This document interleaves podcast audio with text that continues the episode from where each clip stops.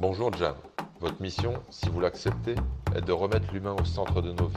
Comme toujours, si vous ou votre invité échouez, le département n'ira avoir eu connaissance de vos agissements. Ce message s'autodétruira dans 5 secondes. Bonne chance. Jam.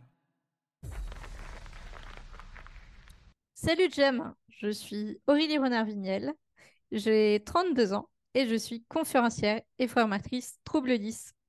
Salut Aurélie. Salut Gérald. Aurélie, on va dire la vérité que la vérité, tu es d'accord Euh, Je suis ben, d'accord. C'est LinkedIn, hein Aurélie, c'est ça C'est que tu sais comment je fonctionne chez Jam, je suis curieux, je vais voir des profils, et puis, et puis je tombe sur ton profil. Euh, Il n'y a pas de hasard, Aurélie. Euh, Non. tu parles de ta vie, tu parles de ton parcours, on parle presque d'un parcours de vie, quasiment un parcours de combattant. On va en parler ensemble. Tu parles de diagnostic, tu parles de multi-10, hein, de troubles 10, et puis surtout, tu parles euh, d'une vie incroyable d'entrepreneuse engagée. Je t'ai contacté, on s'est parlé très vite. J'ai compris que tu m'as dit, Gérald, ben, je suis d'accord, moi je veux bien témoigner. Et tu m'as dit surtout, Aurélie, ce que je veux, moi, c'est partager, dédramatiser, déculpabiliser le handicap. C'est bien ça? Tout à fait. Ouais, déculpabiliser le handicap parce que euh, on peut effectivement avoir des difficultés, mais aussi avoir des forces et on peut réussir malgré le handicap en fait. Bon, Aurélie, moi, c'est toutes tes forces que je veux maintenant. Bienvenue chez Jam. Ta mission, écoute-moi bien, hein, ta mission, si tu l'acceptes, Aurélie, c'est justement de m'expliquer comment peut-on faire pour que son handicap devienne une force et que tout devienne possible. Tu es OK pour ta mission, tu l'acceptes? J'accepte ma mission, Gérald. Allez, c'est parti, c'est parti. Donc, en rembobine, tu connais un petit peu Jam. Bon, Aurélie, tu es une pitchounette, toi, tu as trois ans et visiblement, assez rapidement, il y a des premiers signes. C'est ça, c'est au travers de Mm. la scolarité en CP. Qu'est-ce qu'il se passe? Qu'est-ce que, tes parents voient? Alors, déjà, en fait, à trois ans, euh, mon père et une ophtalmologue ont vu que, en fait, j'avais un regard différent des autres. On ne savait pas pourquoi, mais voilà, c'était un fait. Euh, vers l'âge de 5 ans, euh, en grande section de maternelle, ma maîtresse euh, de grande section a dit à mes parents qu'il fallait éventuellement me faire examiner par le CMPP, donc le Centre médico-psychopédagogique de Tours donc à l'époque. Et donc parce que j'avais un retard au niveau de tout ce qui est graphisme, psychomoteur, etc. et dans beaucoup de domaines en fait. Et donc euh, bah, on voyait de plus en plus le retard entre moi et les autres. Donc j'ai fait ces tests. Euh, il s'est avéré qu'en fait, euh, malheureusement, euh, on a annoncé à mes parents que vu que je ne savais pas faire les marionnettes, il aurait fallu me mettre en école spécialisée. Oui. Ce que mes parents ont refusé et je pense qu'ils ont eu raison quand même. hein. Ils ont bien fait, tout à fait, je confirme, tout à fait, ouais. Si- sinon, je serais peut-être pas là pour en témoigner. Euh, suite à ça, j'ai eu des, du coup, j'ai fait des, euh, des séances de psychomotricité, donc Mhm. euh, pour prendre un peu plus conscience de mon corps dans l'espace et, et pas mal d'autres choses en fait, et pour prendre aussi conscience de l'équilibre de mon, enfin, de mon équilibre en fait. Tu me le disais, tu me disais, Gérald, à cette période, on parle 5-6 ans, tu me dis souci pour rester assis, souci de lecture, tu me Ah parlais Oui, de... ça après le CP, ouais. Après, euh, il y, a- il y a effectivement, bah, du coup, là, là, effectivement, les, les examens que j'ai passés, donc les tests euh, que j'ai passés au CMPP, c'était en grande section de maternelle. Donc en grande section de maternelle, en maternelle, en général, on ne demande pas trop euh, de concentration, euh, plus plus, euh, de... En fait, on, on est libre de se déplacer dans la classe, alors qu'en CP, là, c'est une autre paire de manches. On se rend compte qu'en fait, on demande beaucoup plus de rigueur, d'autonomie. On, on doit aller dans l'apprentissage de la lecture, de l'orthographe, euh, la compréhension à l'oral. Enfin, il y a plein, plein de choses. Le graphisme avec euh, l'apprentissage de l'écriture.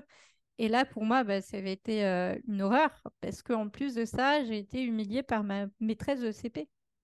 Donc, humilié, c'est un mot très fort, Aurélie, on en a parlé, mais tu m'as dit, Gérald, je l'assume, c'est bien celui-là. Tout à fait. Donc, donc, donc, donc, tant pis pour cette dame, mais ça veut dire que cette dame, elle te respectait pas, elle, elle avait une attitude qui était, qui était pas respectable, c'est ça, par rapport à ta ça. personnalité? par rapport à ma personnalité, par rapport au fait que, bah, effectivement, j'avais des difficultés. Mm. Euh, j'allais voir une orthophoniste, par exemple, euh, par rapport à cette problématique d'apprentissage de la lecture. Euh, ensuite, euh, elle m'avait beaucoup, euh, comment dire, pas engueulé, mais suis en quelque sorte, enfin humiliée en tout cas par rapport à mon écriture de cochon, qu'elle jugeait d'écriture de cochon. Un jour, alors je dirais pas exactement tout, tout ce qu'elle m'a fait, mais elle m'a humiliée devant toute la classe en disant que mon, que mon cahier c'était un enfin voilà une écriture de cochon et que en fait bah du coup elle a déchiré la page pour que je recommence devant toute la classe.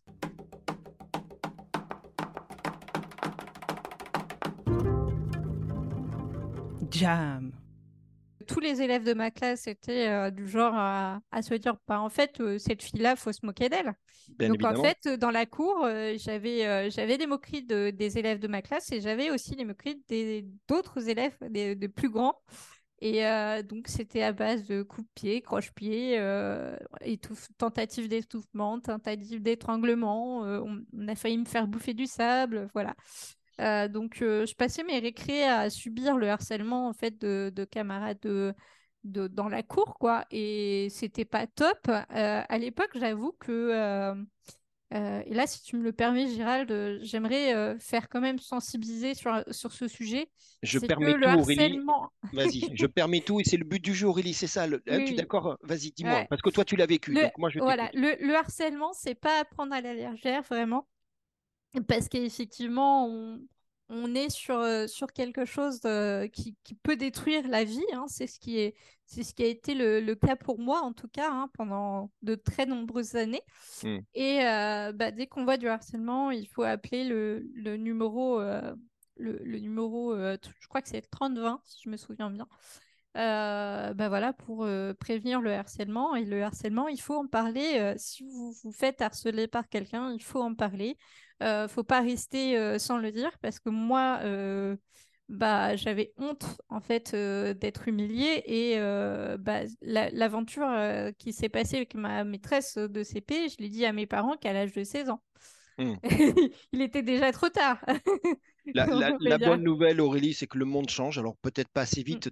Mettez d'accord, échange. Aujourd'hui, tu as vu que le harcèlement scolaire est une cause nationale, que les pouvoirs publics, tu as vu, ils mettent beaucoup, beaucoup, beaucoup d'énergie, mais malheureusement, et tu l'as vécu, et moi j'ai beaucoup d'humilité, et je te remercie de témoigner, mmh. bah, souvent on est dans cette situation de harceler, il y, a la honte, il y a la pudeur, donc on reste silencieux, on encaisse les coups. Et puis il y, a la peur aussi, il y a la peur, hein, ça, ça c'est clair, hein. il y a la peur de, euh, du, du jugement des autres, la peur de de se recevoir encore plus de coups finalement. Hein.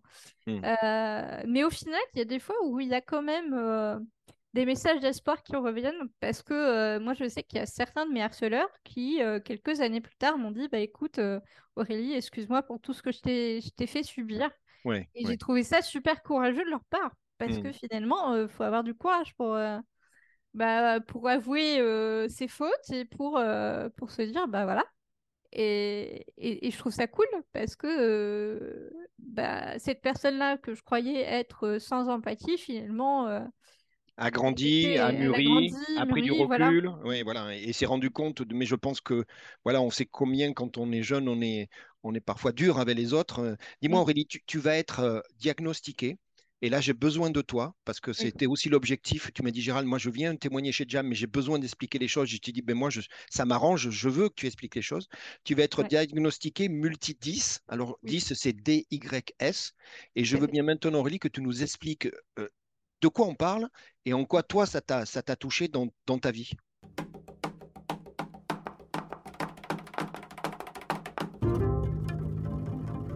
Jam. Euh, les troubles 10, c'est euh, en gros des. Euh, pour faire simple, hein, je vais vulgariser pas mal. Bien sûr. on est sur du tout public. du coup, les troubles 10, c'est un dysfonctionnement d'une ou plusieurs zones du cerveau, en quelque sorte. donc, donc, bon, on a plus ou moins 7 troubles 10, enfin un peu plus de 7 troubles 10, mais moi, je parle de 7 troubles 10 qui sont maintenant plutôt connus. Euh, donc, on a la dyslexie, hein, qui est connue de, beaucoup de monde, hein, qui touche euh, du coup l'apprentissage de la lecture. Ensuite, on a la dysorthographie, très associée notamment à la dyslexie, hein, qui euh, touche tout ce qui est orthographe, faute d'orthographe, etc., durable, etc. ensuite, on a la dysgraphie, donc, qui touche tout ce qui va être écriture au sens descendant, des lettres, donc le graphisme. Oui. C'est-à-dire que quand vous formez une boucle euh, euh, à l'écriture, quand on écrit en écriture cursi- cursive, en fait, notre cerveau est obligé de réfléchir au départ quand on, quand on apprend à écrire. Eh bien, quand on grandit et qu'on n'est pas dysgraphique, on, on a la, la chance de pouvoir euh, automatiser le geste. Chez les 10, il y a des problèmes d'automatisation. En fait. D'accord. C'est-à-dire que moi, si j'écris euh, en écriture cursive, ça va donner à peu près la même chose que si toi, Gérald, tu écris, euh, je sais pas, tu es droitier ou tu es gaucher? Et je suis gaucher. Et ben peut-être si tu écris de la main droite, euh, du coup, eh ben, peut-être que ça va donner la même chose euh, que ce que moi, je, j'écris euh, de la main droite, du coup, puisque je Je- suis droitière. Je comprends. Oui, oui, je comprends. Donc, le, le cerveau fait pas ce travail d'automatisation et donc ça Ouais. te redemande à chaque fois Un euh, effort un particulier. effort particulier. Mm, mm. Donc il y a ça, donc dysgraphie du coup. Euh, ensuite, on a la dyscalculie, donc, euh, Oui. qui concerne tout ce qui est nombres, chiffres. Dyscalculie qui, d'ailleurs, est assez marrante parce qu'on on a quand même des savants, des, des, des, des génies comme Einstein qui étaient dyscalculiques, ce qui ne l'a pas empêché de, de faire euh, Sacrée revanche sur la vie. voilà, Exactement. hein. Exactement. C'est peut-être Et- d'ailleurs parce qu'il était 10 qu'il l'a fait, peut-être même d'ailleurs. Ah, peut-être, euh, oui, sans doute. sans doute, sans doute. Euh, alors, après, c'est vrai que c'est assez marrant parce que moi, j'étais un petit peu, si, si je puis me permettre, hein, un peu Einstein parce que, euh, ben, effectivement, j'avais beaucoup de difficultés en arithmétique. Euh, mais dès que le sens du nombre n'était pas altéré, c'est-à-dire que dès que j'avais du concret, il n'y avait pas de problème. En fait, euh, ce qu'il faut savoir dans, chez les dyscalculiques, c'est qu'on est un peu une logique inversée une personne dyscalculique, elle va avoir tendance, euh, sans le vouloir bien sûr, à calculer, à, se, complexifier la, enfin, l'existence pour, pour comprendre un calcul, pour faire un calcul. Par exemple, un calcul basique euh, voilà, de multiplication, d'addition, euh, sans avoir de, concret. Et ben, en fait, les calculs simples vont être difficiles parce que le cerveau va être obligé de réfléchir. Mais par contre, là où c'est sympa, c'est que là où les autres vont euh, vont pas avoir cette souplesse, en fait, cette gymnastique, et ben nous, on va être fort en, dans, les calculs dans les calculs qui vont être super complexes pour les autres. Donc en gros, tout ce qui est complexe euh, pour les autres est simple pour nous, et à l'inverse, tout ce qui est simple pour les autres est complexe pour nous. Et dès qu'on ajoute du sens, et ben là, euh, ben moi, je peux te dire que quand j'étais en BTS, j'étais capable de faire des transformés de Fourier et de la place euh, avec, euh, avec des, des impédances de, avec des, des impédances de, de composants électroniques. Mais alors, Et du coup, j'avais 16 de moyenne, quoi. mais du coup, c'est là, ça y est, on y est dans ta mission. Rappelle-toi ta mission que tu as acceptée, Ouais. Aurélie. C'est c'est justement, au-delà de dédramatiser, de déculpabiliser, d'expliquer ce que tu fais, c'était aussi de, de- de- je te dis, ben, explique-moi comment un handicap peut devenir une force. Et tu viens de le prouver, tu dis, Gérald, Mhm. effectivement, j'avais des soucis, les gens comme moi ont des soucis sur des calculs basiques parce qu'on va se complexifier la chose, on ne peut pas automatiser, ça Ouais. devient un truc. Par contre, Gérald, une fois que le sens, et on aime bien toi et moi le mot sens dans la vie, et ben, dès que le sens est là et que le chiffre, je l'ai compris, et ben, derrière, je suis largement plus forte que toi parce que j'ai beaucoup plus d'agilité et de flexibilité. C'est ça, c'est ça, tout à fait. Alors, je vais quand même, continuer hein, sur l'explication des troubles Ah, il 10, faut, il faut. Puisqu'il y, en- il y en a encore d'autres. hein. Il y a la dysphasie dont on parle assez peu. Euh, D'ailleurs, j'ai oublié de donner des chiffres. hein. Euh, la- les troubles 10, hein, ça représente à peu près 10% de la population française, donc à peu près 7 millions de personnes en France, ce qui fait quand même pas mal. Qui fait pas mal, exactement. Voilà. Euh, et donc là, on en vient à la dysphasie qui touche seulement 2% de la population.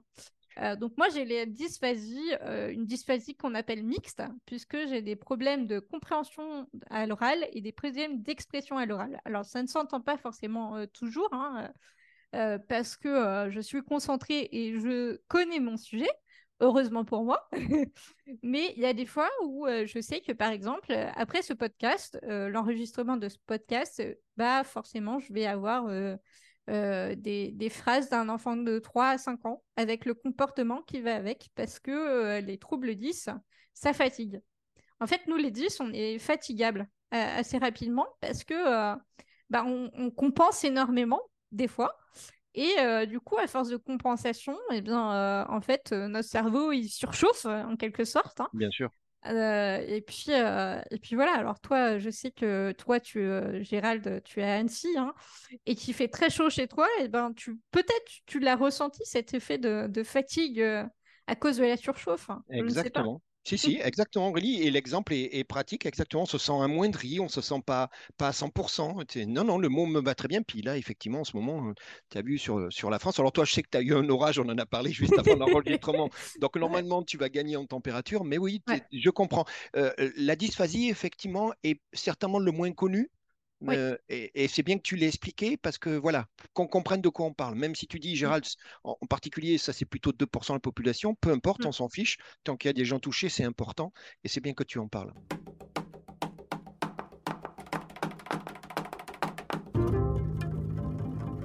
jam, Donc, il y a aussi la dyspraxie. Alors, la dyspraxie, c'est quoi cette chose? Euh, C'est euh, d'ailleurs un, un trouble qui touche pas mal d'acteurs. hein. Euh, donc, euh, on a notamment Daniel Radcliffe qui joue Harry Potter. Euh, on a, on a Stéphane Plaza, on a Eva Green, on a Jean Dujardin. Voilà, on, a plein de, personnes connues qui l'ont. Et c'est tant mieux parce que du coup, ça prouve que, effectivement, encore une fois, ça peut devenir une force malgré tout. D'ailleurs, j'ai fait du théâtre moi-même hein, en amateur, mais j'ai fait du théâtre et le théâtre m'a beaucoup aidé. Euh, donc voilà, pour, euh, pour continuer sur ma mission de, des forces. Et la Euh, dyspraxie, c'est quoi la dyspraxie alors, Si tu devais donner une venir, définition? ouais. Parce que tu dis, Gérald, c'est quasiment une force. Alors c'est intriguant de dire, attends, Ouais. comment ça, comment, comment ça se matérialise? Alors, comment ça se matérialise? Ça se matérialise par des problèmes de coordination des gestes. C'est-à-dire que, Ah, par exemple, quand on va essayer de conduire, ça va être difficile, par exemple, pour passer les vitesses. Alors, moi, je n'ai pas le permis parce que, en plus des troubles 10, j'ai aussi d'autres pathologies qui font que, malheureusement, je ne pourrai jamais conduire. D'accord. Mais euh, j'ai fait l'apprentissage de la conduite. hein. Euh, j'ai fait 15 heures de conduite et au bout de 15 heures de conduite, je ne savais toujours pas passer les vitesses euh, correctement. D'accord. Parce que, en fait, le point de patinage, le fait de faire deux choses à la fois, c'est très difficile. D'accord. Donc voilà, par exemple, on a aussi des difficultés à s'orienter dans l'espace. D'ailleurs, j'ai une petite anecdote assez, sympa- assez sympa. J'adore les anecdotes sympas. Dis-moi. Euh, tout à l'heure, je te parlais de d'Harry Potter, etc. Oui. Et moi, j'aime beaucoup d'ailleurs cette saga parce que euh, pa- parce elle- il y a des exemples clairs euh, dans, dans, dans, dans cette saga et par rapport au- au- aux atypismes, etc. Enfin bref, voilà, c'est un autre sujet. Euh, mais moi, j'ai un jour euh, cru que euh, y avait, enfin, mon cerveau m'a fait croire qu'il y avait une cape d'invisibilité sur l'arc de, tri- sur l'arc de triomphe à Paris. Une, une cape d'invisibilité sur Ouais. l'arc de triomphe à Paris. Ça paraît pas totalement improbable, je te Ça l'accorde. paraît improbable, effectivement. Mais, mais c'est mignon. Et alors, tu as fait quoi avec cette croyance? Alors, en fait, euh, si tu veux, mon mari me disait, tiens, regarde, on, on était sur les Champs-Élysées, hein, euh, sur l'avenue des Champs-Élysées, et mon mari me dit, tiens, regarde, Aurélie, il y a un drapeau de la France sous l'arc, sur 1, 2, 3, sous l'arc de triomphe. Exactement. Voilà, et euh, ben, moi, j'ai regardé trois fois. Mes yeux l'ont vu certainement, mais pas mon cerveau. Ah oui. Et pourtant, c'est gros comme euh, Ah, plus qu'une maison. Oui, oui, c'est peut-être le plus gros drapeau de la France de France. Tu es d'accord? Euh, non, mais surtout le, le, le, le machin, là, le gros, L'arc gros de bâtiment, triomphe. quoi. L'arc de triomphe, quoi. Et, et mon cerveau l'a pas vu, l'a pas détecté. Mes yeux l'ont vu, mais, euh, et donc, du coup, il a fallu que mon mari me mette la tête euh, droit sur l'arc de triomphe pour que le Dans l'axe. Ah ouais. Dans l'axe, voilà. Et ça, ça m'arrive très souvent, et c'est vrai que c'est un petit peu... euh, un- en, fait, euh, j'aime bien dire quand euh, je pars en déplacement, du coup, en, en tant que conférencière, ça m'arrive de, bah, en fait, de voyager dans, dans toute la France Bien sûr. évidemment. Et euh, en fait, euh, bah, il y, a- il y a mon mari qui, derrière, euh, parfois euh, me guide par Ça téléphone. s'assure que. On fait un peu la, la chasse au trésor, tu sais. euh. J'adore, j'a- j'adore parce que ça fait toujours des aventures à raconter. Ah euh, ben oui, j'imagine. Tant que ça finit bien, on est bon. voilà, ouais, ouais. Mais, euh, mais voilà, c'est toujours assez marrant de, de se retrouver. Enfin, marrant. Marrant, et, oui et non, parce que euh, du coup, euh, c'est pas marrant sur le coup, mais c'est après qu'on rigole bien du, de, Bien de sûr. tout ça. Mais, mais ouais, c'est, c'est, c'est- ça peut donner des, une vie d'aventurier, en fait, hein, les, d'être dit ça. Alors, donc, du coup, il y a ça. Et il y a un autre 10, un dernier 10 dont j'aimerais te parler, vous parler. c'est les troubles dysexécutifs. C'est quoi cet engin? Qu'est-ce que c'est ce truc? Dis-moi tout. Alors, on va avoir des problèmes de planification des tâches. Ah, C'est-à-dire qu'on va dire euh, souvent, euh, mais par quoi je commence? Voilà, ça c'est la, la question bien épineuse pour les personnes euh, avec des troubles dysexécutifs. Ça peut engendrer aussi des problèmes, donc par exemple dans la planification des gestes, parce qu'on ne sait pas dans quel ordre faire certains gestes, par ah exemple. oui. Eh oui, bien sûr. Euh, ça peut être aussi des, des problèmes d'inhibition. Donc, c'est quoi l'inhibition hein? Je donne toujours les gros mots et je Vas-y, vas-y, vas-y. Avec grand plaisir. Voilà. Euh, donc, en fait, l'inhibition, c'est euh, en fait la, la capacité à stopper des comportements automatiques, par exemple. tu vois. Donc, c'est-à-dire qu'on va avoir euh, des, des problèmes. Par exemple, moi, quand je suis sur des passages pour piétons avec des feux, et que en fait euh, il y a une voiture qui arrive de la gauche ou de la droite et qui elle aussi elle feu vert, eh bien moi j'ai tendance à courir parce que je ne sais pas euh, si euh, je, je n'arrive pas à avoir la distance entre moi et la voiture et donc du coup il m'arrive de courir parce que c'est vert donc je passe. Hmm. Mais il y a des fois où bah, les voitures elles font pas attention à toi et ça c'est dommage. Et du coup bah tu manques de te faire renverser quoi.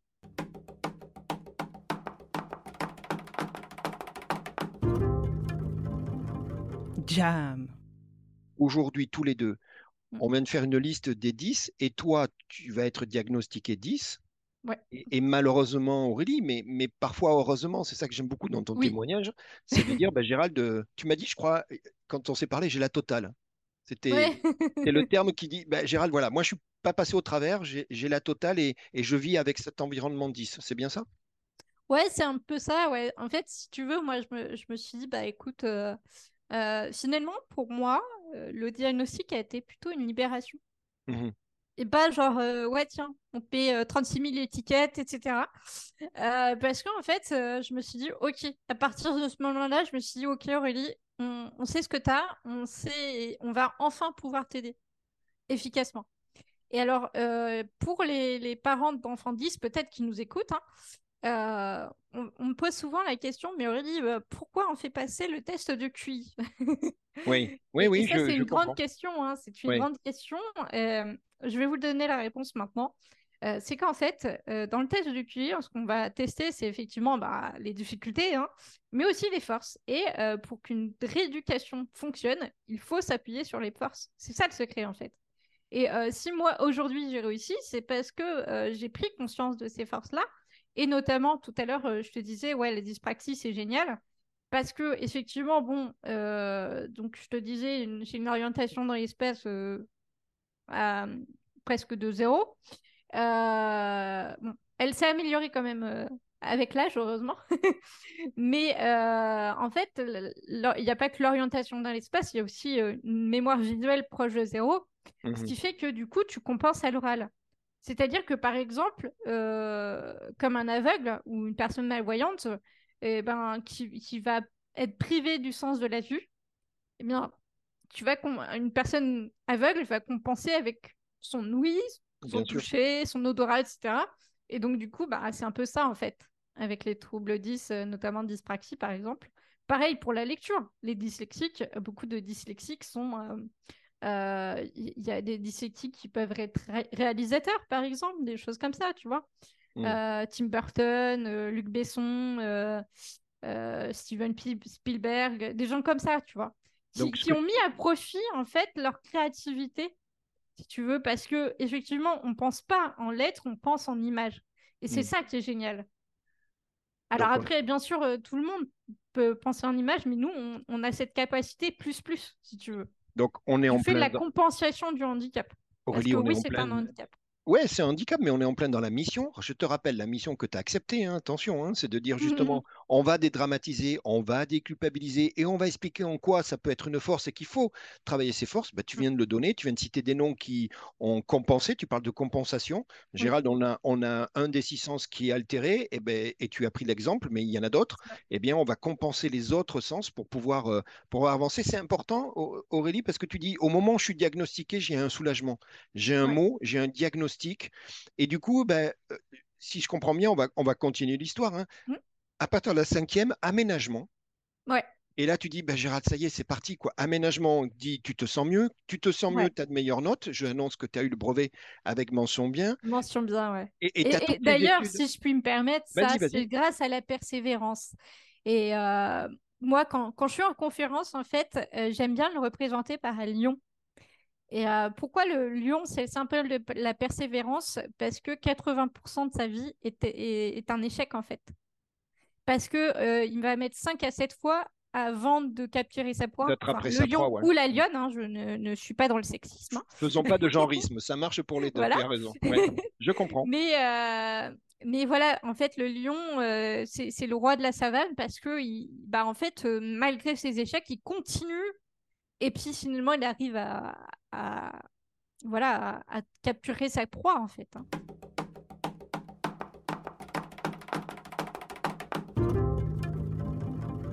Jam. Donc, cette, cette, mise en œuvre, cette, ce diagnostic qui libère finalement, hein, c'est ce qu'on a dit. Euh, quand tu dis la ténacité, on a parlé de mot résilience tous les deux. Oui, du mot hein, résilience. Tu te rappelles, on a dit, oh là là, le mot résilience, il est venu à la mode avec le Covid. Hein, il y avait trois quarts de la population française qui ne savait pas ce que ça voulait dire. Eh ben, toi, toi, tu savais ce que ça voulait dire et tu l'as vécu. Tu es une praticienne depuis longtemps de la résilience. Toute cette...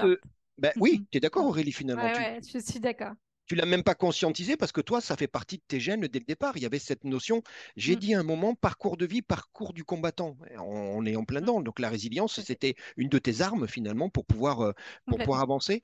Euh, en, seconde, euh, bah, tout, petit à petit va s'enchaîner. Tu parles du test avec l'ordinateur. Tu dis, oulala, la prise de notes était quelque chose de compliqué. Ça aussi, on ne se rend pas compte, mais ça peut être une barrière. Ouais, ouais, c'est vrai. Alors, c'est dommage que du coup, euh, du coup le, podcast sera enregistré euh, du coup pour le mois d'octobre. Euh, mais du coup, euh, on, va parler au, futur. Allez, vas-y, on y va. On, on va parler au, futur, mais au passé. Euh, donc oui, du coup, le 2 septembre, j'ai donné du coup un atelier dans la peau d'indice tout public en visio, où du coup, on a vu bah, des, ateliers dans la peau d'indice. Et donc, on, se met dans la peau d'indice et notamment dans la peau d'une personne dysgraphique. ce qui fait que, bah, en fait, comme je t'expliquais tout à l'heure, bah, du coup, tu peux avoir des, petits soucis d'écriture, quoi. Si tu, écris de la main droite, euh, comme tu es gaucher, eh ben, tu, peux avoir des problèmes d'écriture et te dire, mais tiens, c'est pas, pas terrible et puis ça demande beaucoup d'efforts. Bien voilà, moi c'est des tests en fait que, enfin des ateliers dans la peau d'indice que je peux faire également, euh, que j'ai déjà fait euh, de nombreuses fois, notamment en, en, entreprise. Voilà, mais on y reviendra. Et c'est important, voilà. Donc, donc du coup, alors juste valider, à ce moment de ta vie, là, seconde, première et compagnie, tu voulais faire science de l'ingénieur, hein, qu'on soit bien clair. Non, mais c'est important. C'est-à-dire que toi, oui, oui parce qu'après, oui, effectivement, il y a, y, a, tous un sujet euh, particulier. C'est pour ça que c'est important de le dire. Hein. Tu avais, une vision des choses, tu avais une détermination sur ce que tu voulais faire. Hein. Exactement. Je savais où est-ce que je voulais aller. Euh, malheureusement, ça ne s'est pas passé comme prévu. Bah, bah oui, c'est comme ça, sinon il n'y aurait pas d'histoire. Bah oui. Euh, donc en fait, ce qui s'est passé réellement, c'est que euh, si tu veux, j'avais une moyenne, la même moyenne en sciences, en initiation aux sciences de l'ingénieur et en SVT, donc au troisième trimestre de, de, seconde, à savoir 16,5 de moyenne mmh. en, dans ces deux matières-là. Donc, ce qui est quand même énorme. Ce qui est même très très bien. Et, très bien. Voilà. Très fier de ça. Tu as tout à fait raison. Voilà. donc, du coup, bah, effectivement, moi, j'avais fait comme premier vœu d'aller euh, du coup bah, en, sciences euh, de l'ingénieur et en deuxième vœu en SSVT. Le truc, c'est que euh, j'ai subi du harcèlement par une de mes camarades de classe, du coup dans le, dans le groupe d'initiation aux sciences de l'ingénieur. Et malheureusement, bah, ils m'ont jugé comme associable. Les profs m'ont jugé comme associable. Hmm. Euh, ce qui est totalement faux. Hein. Euh, mmh. Toi et moi, tu le. Enfin, je pense que confirme. tu compris que je ne suis pas associable du on tout. A changé depuis quelques jours. Je confirme, je valide, je, je, je témoigne même si tu veux. Voilà, ça marche. Voilà. Euh, donc, bah voilà. Du coup, ils m'ont dit, bah non, en fait, comme tu n'es pas capable d'être en groupe, en gros, on te met en SET. Et là, c'était la, la douche froide, la chute, la descente aux enfers, comme j'aime bien le dire. Et en fait, je suis passée donc, de 7,5 de moyenne en SVT au troisième trimestre de seconde à 3 euh, de moyenne en SVT à la fin du troisième trimestre de euh, première SVT. Tu as perdu tous tes, tous tes moyens. Il n'y avait plus de confiance en toi, il n'y avait plus tout ça. C'est ça? Alors effectivement, voilà, c'est surtout la pratique en fait de la Mmh. SVT et de la chimie qui était très compliquée pour moi avec ma dyspraxie, hein, qui Mmh. fait que bah on a du mal à être minutieux, etc. Tout ce qui va être aussi euh, bah euh, donc euh, comment on appelle ça, euh, tout ce qui va être euh, travaux manuels, etc. Préparation. collège, Ouais, ouais. c'est très compliqué pour nous parce que euh, bah, ça demande une certaine finesse en fait euh, des, des gestes. Et ça, malheureusement, euh, alors c'est quelque chose qui se travaille, hein, mais euh, qui n'est pas forcément toujours euh, bien, euh, qui n'est pas toujours facile, on va dire.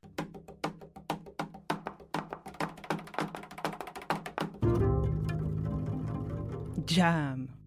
On va rassurer les auditeurs très vite parce que cette difficulté, rappelle-toi, hein, parcours de vie, parcours de combattante, on a parlé du mot résilience, hein, c'est c'est ta personnalité. Moi, quand je t'ai contacté la première fois, tu as vu tout de suite ça matchait entre tous les deux parce Ouais. que je la sentais, cette énergie. J'ai dit, mais Aurélie, je suis tellement respectueux de cette énergie. Bah, on va dire que finalement, Mm. bac de français difficile, Ouais. du coup, voilà.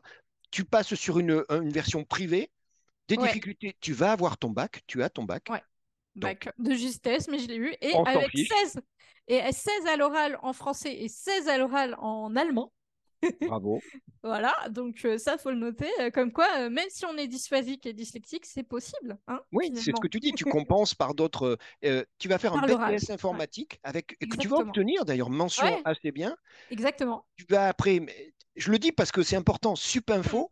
Euh, Ouais. Et là, et là au-delà des études, il y a un truc plus important que tout que les études, c'est la rencontre avec Jérémy. Ouais, Jérémy qui va devenir ton mari. Donc on est d'accord.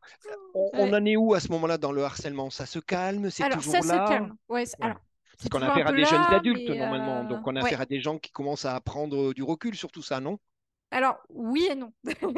Dis-moi. Alors, oui et non, parce que alors, c'est c'est- c'est effectivement des adultes, il y a- des jeunes adultes, des autres hein, beaucoup plus adultes. Mais euh, si tu veux, il y a toujours ce problématique de, euh, cette problématique de se dire Ah, bah ouais, mais elle est plus lente que nous, elle va nous embêter parce qu'elle est plus lente. euh, Ouais, voilà. je la prends pas dans mon groupe. Je- Il y ouais, a, voilà, il y a, il y a effectivement cette lenteur qui m'a toujours gênée, en fait. Bien sûr. bah, dans ces relations sociales en fait avec, euh, avec mes camarades de classe hein, finalement. Et euh, donc euh, bah, des, fois on arrive à, à se retrouver tout seul dans un groupe. Ouais. Donc en gros on est tout seul au lieu de faire un travail de groupe et Mais bien sûr. malheureusement ma santé en a pâti une fois. Et Ouais. j'ai, quand même eu 15 ans, mais je me suis bousillé la santé. Donc j'ai, je me suis dit plus, plus jamais ça quoi. Enfin, c'est, des Là on est en plein dans la résilience quoi. Parce que ça m'a servi de leçon, quoi. Ça m'a servi de leçon. tu- l'as dit, hein, tu, tu- on l'a dit plusieurs fois et on l'a entendu. Et, et tu sais que j'ai grandi humblement dans, dans le monde de l'enfance inadaptée. On en a parlé aussi. Mm, Donc j'ai une mm, mm. sensibilité. Tu dis la différence. Ouais. Eh oui. Eh ouais. Et, et elle devrait pas. Au contraire, on devrait. devrait pas. Mais ouais, on devrait devrait compenser. travailler avec. On devrait Mais travailler avec. Euh, on, on continue. Il y a quelque chose qui va se passer. Et ça y est, Mm. on va switcher. N'oublie pas, hein, jeune, Mm. jeune femme, jeune, jeune femme diagnostiquée 10, mais aujourd'hui entrepreneuse engagée. On s'approche de, de ce switch. Et tu m'as, tu m'as dit, Gérald, il y a, il y a eu un switch à un moment. C'est les Ouais. stages en entreprise. Oui, alors les stages en entreprise. Ça, c'est un sacré truc. Et moi, il y a quelque chose qui me plaît parce qu'on le sait. Tu te rappelles toujours la question. Alors, tu es dans un critère d'embauche. Est-ce que tu dis ou est-ce que tu ne le dis pas? Tu sais, il y a, il y a toute une histoire. Alors, il n'y a peut-être pas de bonne réponse, Aurélie, parce qu'il y a, il y a plus. Mais moi, je veux avoir la tienne. Euh, tu t'es retrouvé dans ce format entrepreneurial. Tu es arrivé avec ce handicap. Co- comment tu l'as géré Toi, avec ta personnalité, parce qu'on sent. C'est c'est toi qui compte. Comment tu l'as géré cette partie-là? Alors, moi, j'ai tendance à vouloir le dire. Mais euh, c'est vrai que la première fois que j'ai cherché un stage, on m'a dit Aurélie, ne dis surtout pas que tu es en situation de handicap. euh, Ah si- oui. tu ne trouveras pas de stage. Alors, euh, moi, tu sais, je suis quelqu'un d'aventurière, de challenger. J'aime bien qu'on me challenge. J'aime bien les petits défis. Donc, euh, t'as Euh, pas pris l'option la plus facile. hein? Alors, la plus facile, oui et non. Parce que, en fait, si tu veux, dans l'idée, cette personne-là qui me disait, ouais, euh, vaut mieux pas que tu le dises, etc., je me suis dit, ok, j'ai quoi à perdre, rien à... Enfin, le seul truc que j'ai que, que j'ai à perdre, c'est rien, en fait, parce que euh, j'avais un- une recherche de stage de, euh, de stage facultatif à faire, si tu veux. D'accord. Et donc, du coup, au, au mieux, je gagnais 10, eu- 10 euh, pas 10 euros, 10 Ouais. points, de, 10 crédits ECTS. Donc, c'était des Mm. points qu'on gagnait pour, pour avoir de la- de l'avance, en fait, pour l'année d'après, dans mes études. Et euh, bon, bah, au pire, bah, je gagnais pas, pas de points d'avance et c'était pas Bien grave. hein, Mm. Tu voilà. perdais rien en tout cas. Tu gagnais pas, Voilà. mais tu ne perdais rien. Exactement. Euh, et euh, donc, du coup, en fait, euh, ce qui s'est passé, c'est que je me suis dit, OK, bah, je vais prouver à cette personne qu'elle a tort. Merci d'avoir écouté Jam. Vous voulez contribuer à cette formidable aventure humaine? Abonnez-vous, likez et partagez. C'est Jam. Jam.